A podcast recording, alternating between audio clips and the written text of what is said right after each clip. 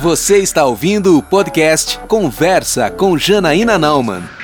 Olá, pessoal! Hoje, mais um podcast, vamos falar a respeito das crianças nesse período de pandemia. Os últimos meses não têm sido nada fáceis para nós, adultos, que já temos uma visão mais abrangente do mundo. Essa pandemia chegou para mudar toda a ordem natural das coisas, do cotidiano e das nossas vidas. Agora, se não está fácil para nós que temos um grande poder de adaptação à realidade que nos cerca, imaginem para as crianças. Temos que tomar muito cuidado, pois as crianças são reflexos daquilo que nós representamos para elas. Somos os espelhos, as referências delas. Meus três filhos, por exemplo, somente agora, aos poucos, após mais de quatro meses, estão perdendo um pouco daquele pânico televisivo que foi implantado com a Covid-19. Coronavírus. Coronavírus.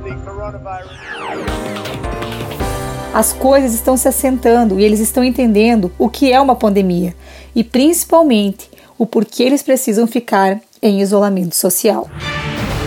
Nosso desafio, enquanto pais, é fazer eles entenderem que eles não têm culpa da pandemia.